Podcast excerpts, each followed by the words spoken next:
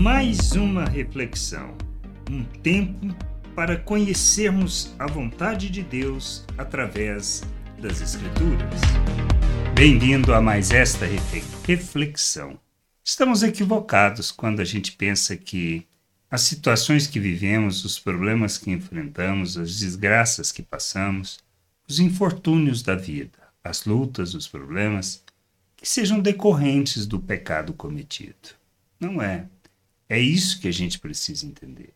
As circunstâncias da vida que enfrentamos, ou seja, os problemas, as dificuldades, as lutas, não são resultantes do pecado que nós cometemos. Deus não é mau a este ponto. Isto é quem quer incutir, é o próprio diabo, no nosso entendimento que está equivocado, pois a razão do pecado é que nos separa de Deus, mas não tem nada a ver com as lutas e problemas. Essas são simplesmente circunstâncias da vida. Jesus falando isso, ensinando isso aos discípulos, lá em João 9, 1 a 3, ele afirma: Então Jesus caminhava, viu um homem cego de nascença, e os seus discípulos perguntaram: Mestre, quem pecou para que este homem nascesse cego? Ele ou os, os pais dele? Jesus respondeu: Nem ele pecou, nem os pais dele, mas isso aconteceu para que nele se manifestem as obras de Deus. Situação vivida nesta realidade, Jesus foi lá e restaurou a vista daquele homem. A questão é, é o nosso equívoco, a nossa falta de entendimento.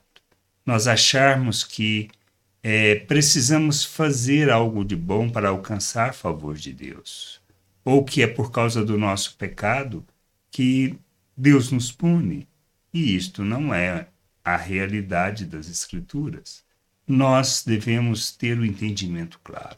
A nossa salvação, a nossa reconciliação, a manifestação do poder da glória de Deus em nossas vidas não é decorrente de pecarmos ou não.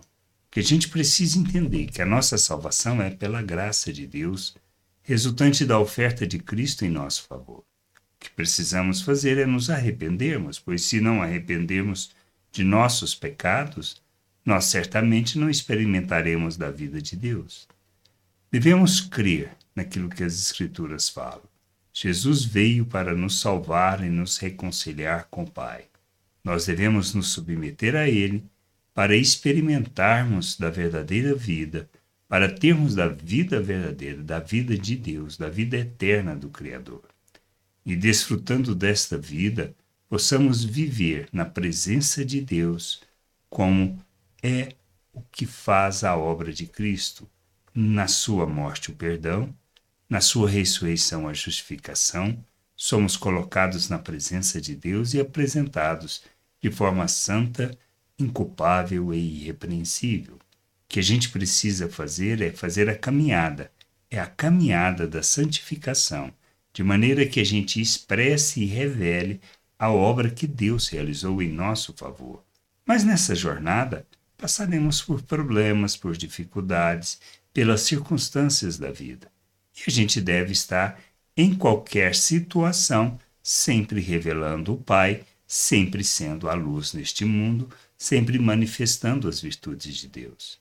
Não podemos viver pelas circunstâncias, mas temos que viver pelos valores eternos do Criador, revelando sempre suas virtudes, manifestando na relação a sua graça, seu amor, sua misericórdia, que nos alcançou, para que as pessoas possam conhecer o Pai através das nossas vidas, pois o nosso papel é revelar a glória do Senhor e apresentar o nosso Deus às pessoas.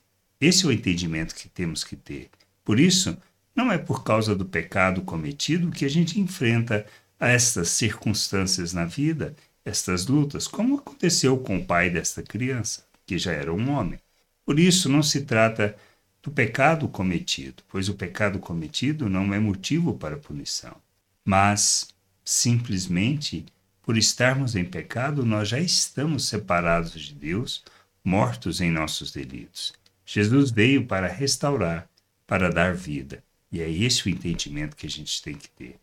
Mas, mesmo sendo salvos e reconciliados com Deus, não quer dizer que não teremos as lutas e os problemas, mas por ser quem somos em Deus, devemos sempre caminhar para a santificação, para que, independente das circunstâncias, revelemos Deus às pessoas. Graça e paz sobre a tua vida. Amém. Gostou da reflexão? Compartilhe.